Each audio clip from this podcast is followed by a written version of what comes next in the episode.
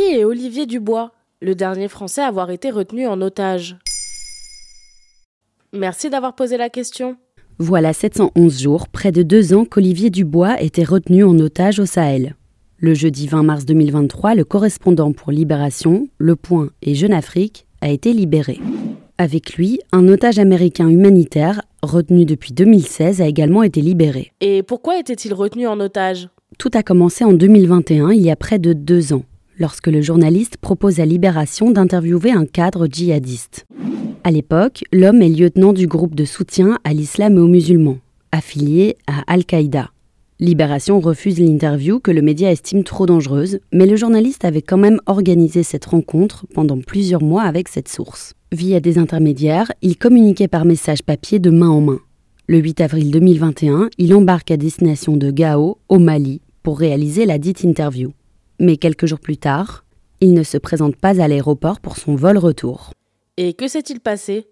Un mois plus tard, Olivier Dubois annonce lui-même son enlèvement dans une vidéo filmée quelque part dans le désert du Sahel en Afrique de l'Ouest, région qui couvre notamment le Mali et le Niger.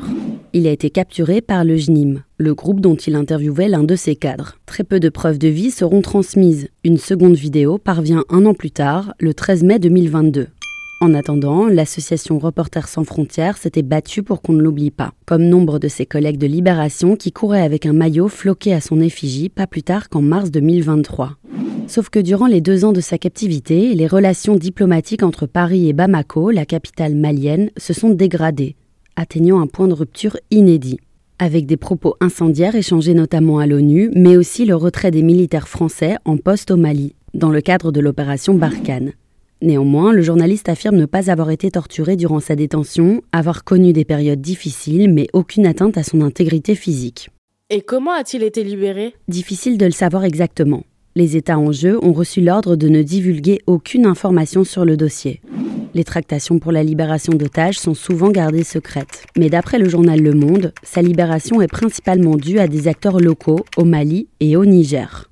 Le Monde cite notamment un chef malien Touareg, proche des renseignements maliens et de la filiale d'Al-Qaïda qui détenait le français prisonnier. Ce chef Touareg, dans le nord du Mali, s'était déjà fait connaître par la libération de deux autres otages, dont la française Sophie Petronin. Cette tractation avait été négociée en échange de la libération de 190 djihadistes emprisonnés dans la capitale malienne, ainsi qu'une enveloppe de 2 millions d'euros en 2020. Dans la foulée, une source proche de l'Élysée cite le Niger parmi les derniers adjuvants à l'opération de libération du journaliste.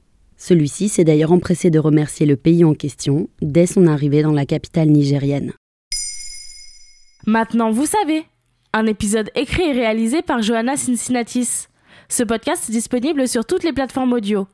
Et si cet épisode vous a plu, n'hésitez pas à laisser des commentaires ou des étoiles sur vos applis de podcast préférés.